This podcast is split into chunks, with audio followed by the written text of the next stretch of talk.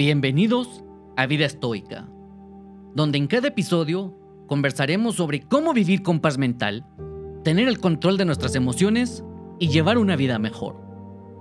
Siempre basados en los cuatro pilares de la virtud, como el valor, la sabiduría, la justicia y la disciplina. Entenderemos cómo la lógica y la introspección nos ayudan a meditar en nuestra mortalidad y simplemente aceptar nuestro destino. Una vez más, bienvenidos al arte de vivir. La ética en el estoicismo. Es difícil cuantificar la influencia que ha tenido el estoicismo en el pensamiento ético en ramas desde el cristianismo primitivo hasta el mismo Immanuel Kant. Y hasta hoy en día muy rara vez es fácil de entender y muy pocas personas le tienen un aprecio real. A lo largo de la historia, las doctrinas éticas estoicas han provocado fuertes críticas inspirado a una gran cantidad de defensores entusiastas. Los mismos estoicos defendían el objetivo de la vida misma como vivir de acuerdo con la naturaleza. Los humanos, a diferencia de todos los demás animales, están constituidos por la naturaleza para desarrollar la razón en la edad adulta. Los estoicos sostenían y siguen sosteniendo que la virtud es el único bien real y esto lo hace necesario y contrariamente a lo que dice Aristóteles. Es suficiente para la felicidad. De ninguna manera se depende de la suerte.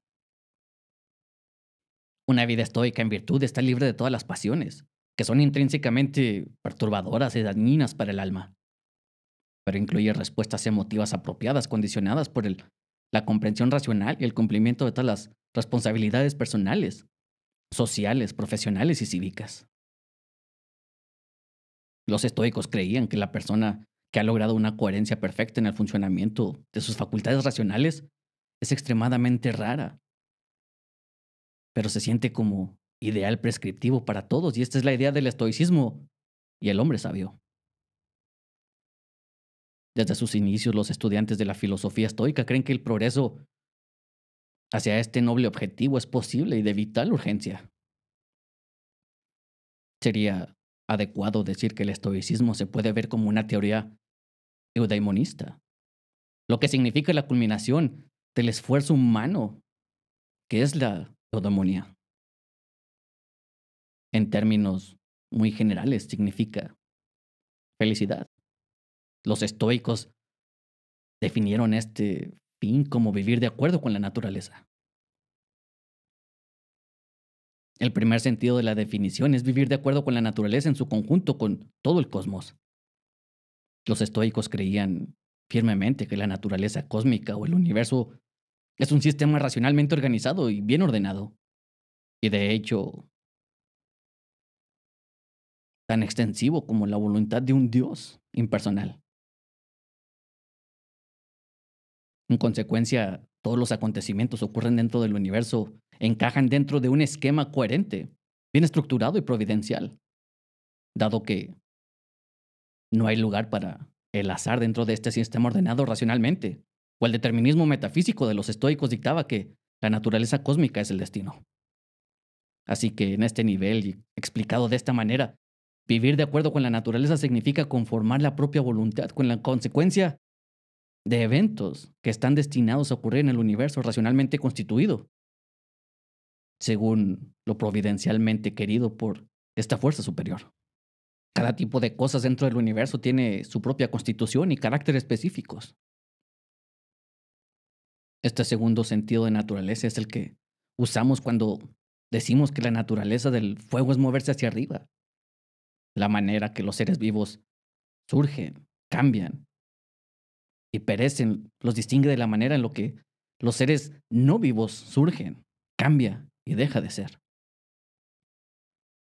Es por esto que la naturaleza de las plantas es bastante distinta de la naturaleza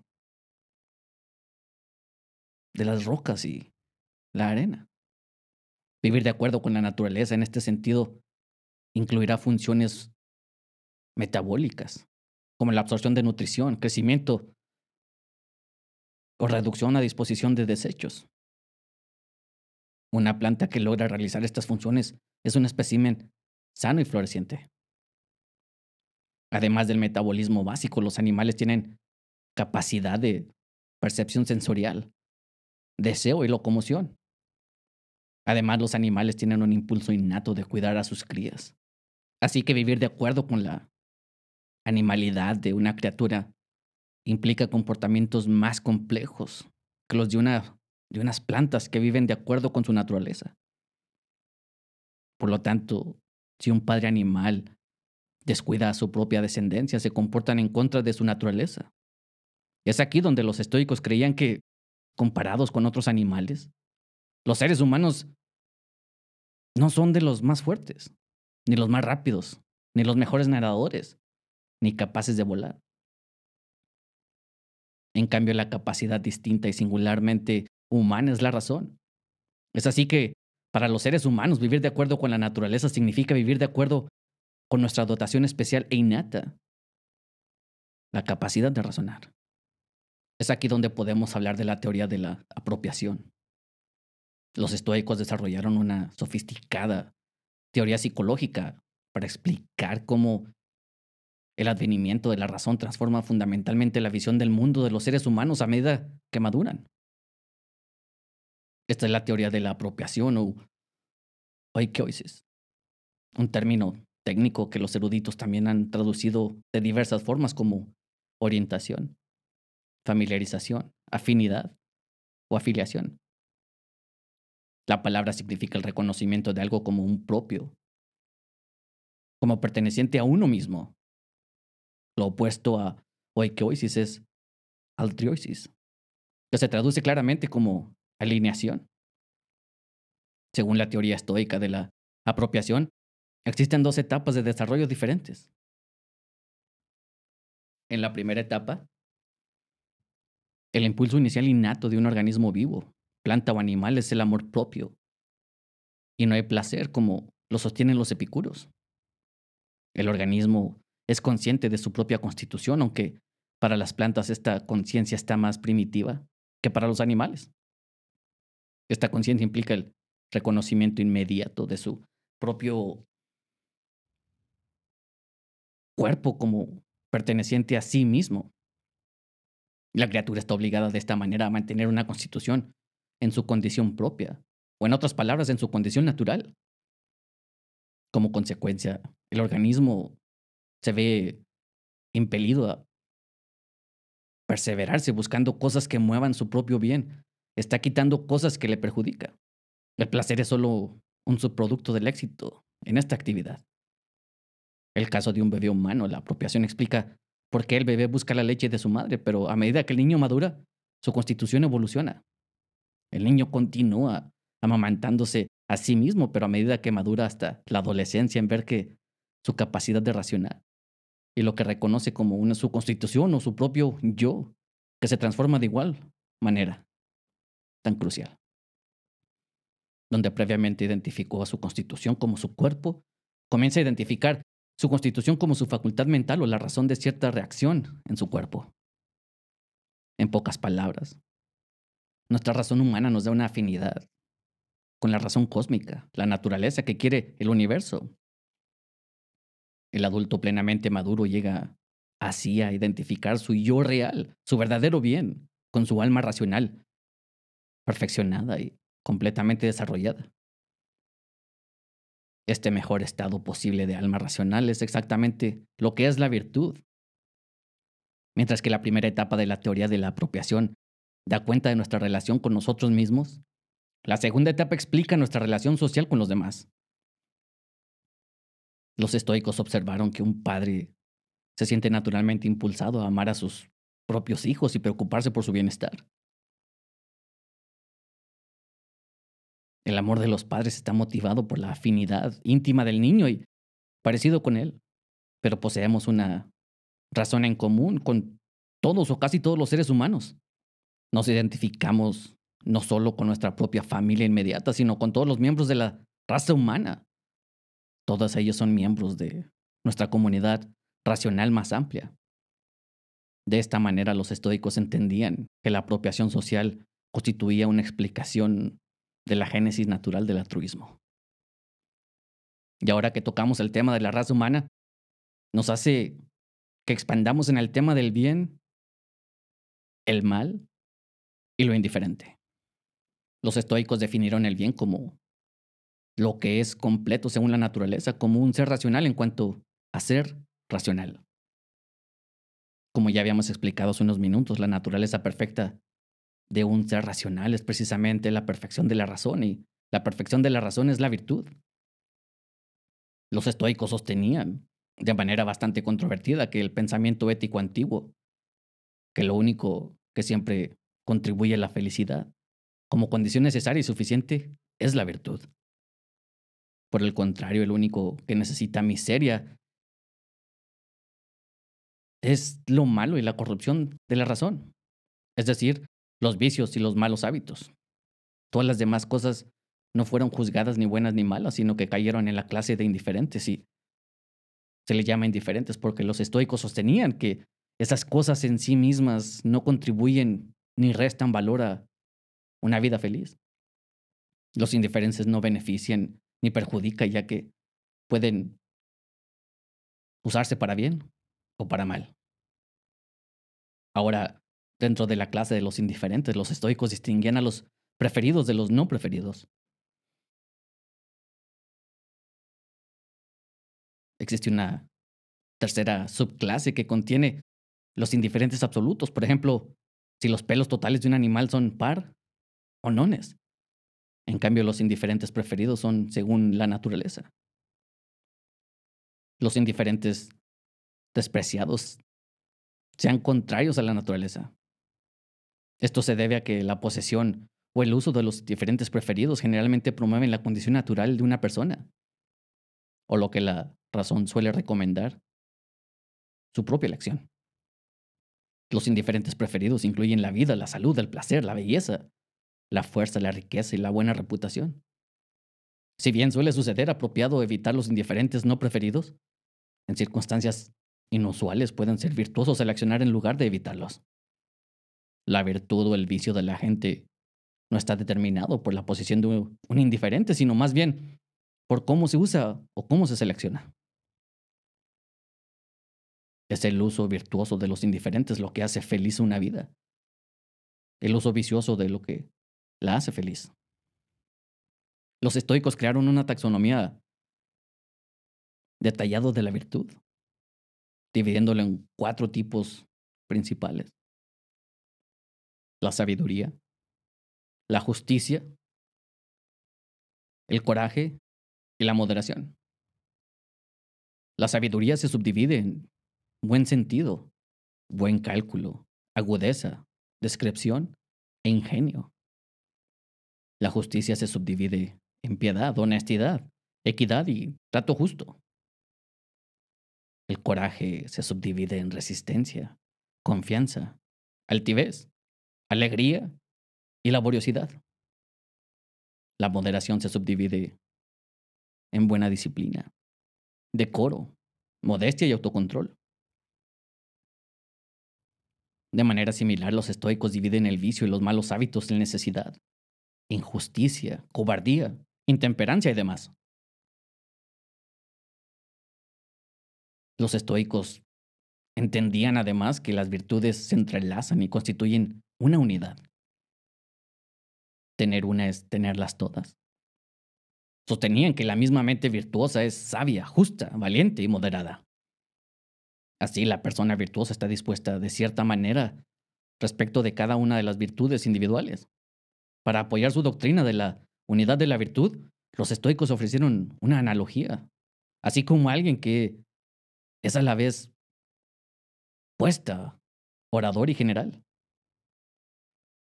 Pero sigue siendo un individuo. También las virtudes están unificadas, pero se aplica en las diferentes esferas de acción. Como consecuencia de estas virtudes, veremos que existen actos apropiados y actos preferidos. Una vez que un ser humano ha desarrollado la razón, su función es realizar actos apropiados o funciones propias. Los estoicos definieron un acto apropiado como aquello que la razón persuade a uno a realizar o aquello que es, una vez realizado, admite una justificación razonable. se da como ejemplo el mantenimiento de la salud. Dado que la salud no es buena ni mala en sí misma, sino que se puede utilizar para bien o para mal. Optar por mantener la salud, por ejemplo, caminando, debe armonizar con todas las demás acciones que realiza la gente. De manera similar, sacrificar la propia propiedad es un ejemplo de un acto que solo es apropiado en determinadas circunstancias. La realización de actos apropiados es solo una condición necesaria y no es suficiente para una acción virtuosa. Esto se debe a que el agente debe tener la comprensión correcta de las acciones que realiza. Específicamente, sus elecciones y rechazos deben formar una serie continua de acciones que sean conscientes con todas las virtudes simultáneamente. Todos y cada uno de los hechos representan la totalidad y la armonía de su integridad moral. La gran mayoría de las personas no son virtuosas porque, aunque pueden seguir correctamente la razón al honrar a sus propios padres, no se ajustan a las leyes de la vida en su conjunto la actual apropiadamente con respecto a todas las demás virtudes. La gran mayoría de la gente no logra entender esto. La gente común juzga habitual y erróneamente como buenos o malos diversos objetos y acontecimientos que en realidad son indiferentes. La disposición de emitir un juicio desobediente a la razón es la perturbación psíquica de los estoicos llaman pathos. Con la pasión es un impulso, un movimiento del alma excesivo y contrario a la razón. Es irracional y contrario a la naturaleza. Los cuatro tipos generales de pasión con la angustia, el miedo, el apetito y el placer. La angustia y el placer permanecen y pertenecen a los objetos presentes, el miedo y el apetito a los objetos futuros. La angustia es una contradicción irracional del alma que se describe de diversas formas como malicia, envidia, celos, lástima, pena, preocupación, molestia, dejación o angustia. El miedo es un encogimiento irracional del alma.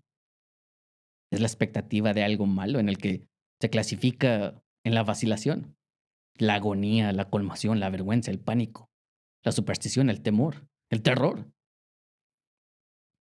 El apetito es un estiramiento o hinchazón irracional del alma que busca un bien esperado. También se le llama necesidad, anhelo, odio, pendenciera, ira o animosidad. El placer es una euforia irracional, por lo que parece valer la pena elegir. Incluye regocijarse por las desgracias ajenas, el encantamiento, la autogratificación y el éxtasis. Opuesto a todo esto, el alma de una persona virtuosa posee tres buenos estados o respuestas efectivas a lo que puede llamarse los tres buenos estados del alma, que son la alegría, la preocupación, el deseo. La alegría, lo opuesto al placer, es una euforia razonable en el que se clasifica el disfrute, el buen humor y la tranquilidad. La preocupación, lo opuesto al miedo, es una invitación razonable. El deseo, lo opuesto al apetito, es un esfuerzo razonable que también se describe como buena voluntad, bondad, aceptación o satisfacción. No existe una contraparte de buenos sentimientos para la pasión de la angustia. Podemos tomar como ejemplo cómo la persona virtuosa experimenta alegría en compañía de un amigo, pero reconoce que la presencia del amigo no es en sí mismo un bien real como es la virtud, sino solo un bien preferido. Esto quiere decir que se debe buscar la compañía del amigo siempre que hacerlo de ninguna manera implique actos viciosos como el abandono de sus responsabilidades hacia los demás. La ausencia del amigo no daña el alma de ninguna persona virtuosa, solo los malos hábitos. El alma de la persona viciosa o de malos hábitos se ve atrapado por la pasión del placer en presencia de riquezas, solo por mencionar un ejemplo. Cuando se pierde la riqueza, este juicio racional será reemplazado por el correspondiente juicio irracional de que la pobreza es realmente mala, haciendo así miserable a la persona viciosa. En consecuencia, la persona que desea ver a su amigo solo si el curso de los acontecimientos es bueno que suceda. Por lo tanto, su deseo se expresa como reserva utilizando la cláusula de la reserva. Si el destino así lo quiere. Si el acontecimiento no ocurre, entonces la persona virtuosa no se siente frustrada. ¿eh? Como resultado, no se siente desilusionada ni infeliz. Su deseo es racional y está de acuerdo con la naturaleza, tanto en el sentido de ser obediente a la razón, que es lo distintivo de nuestra constitución humana, en el sentido de armonizar con la serie de acontecimientos del mundo o el destino. La persona virtuosa no carece de pasión en el sentido de ser insensible como una estatua. Más bien se distingue atentamente lo que marca la, la diferencia, su felicidad, que puede ser la virtud o el vicio, o de lo que no. Esta comprensión firme consiste en evitar que los altibajos de su vida se conviertan en las perturbaciones psíquicas o patológicas que los estoicos entendían que eran las pasiones. A los primeros estoicos les gustaba hablar en forma de las dicotomías intransigentes. Todo lo que no son sabios son tontos. Todos los que no son libres son esclavos. Todos los que no son virtuosos son viciosos, etc. Los estoicos posteriores distinguían dentro de la clase de los tontos entre los que no progresaban y los que progresaban. Aunque se decía que el sabio era más raro que un ave fénix, se puede ver el concepto del sabio funcionando como un ideal prescriptivo al que todos pueden aspirar. Por lo tanto, este ideal no es un objetivo increíblemente alto. Su búsqueda es pura inutilidad. Más bien, todos los que no son sabios tienen los recursos racionales para perseverar en su camino hacia este ideal. Los profesores estoicos podrían emplear esta imagen exaltada como un recurso pedagógico para exhortar a sus alumnos a, a realizar un esfuerzo constante para mejorar y no caer en la complacencia. Los estoicos estaban convencidos de que a medida que uno se acercaba a esta meta, se acercaba más a la felicidad real y segura. Antes de terminar, quiero enviar unos saludos para Nikki Fresh de La Paz, Bolivia, Alexa Villarreal de Monterrey y Diego Betancourt de Medellín, Colombia. Gracias por tu tiempo y atención. Hasta el próximo episodio.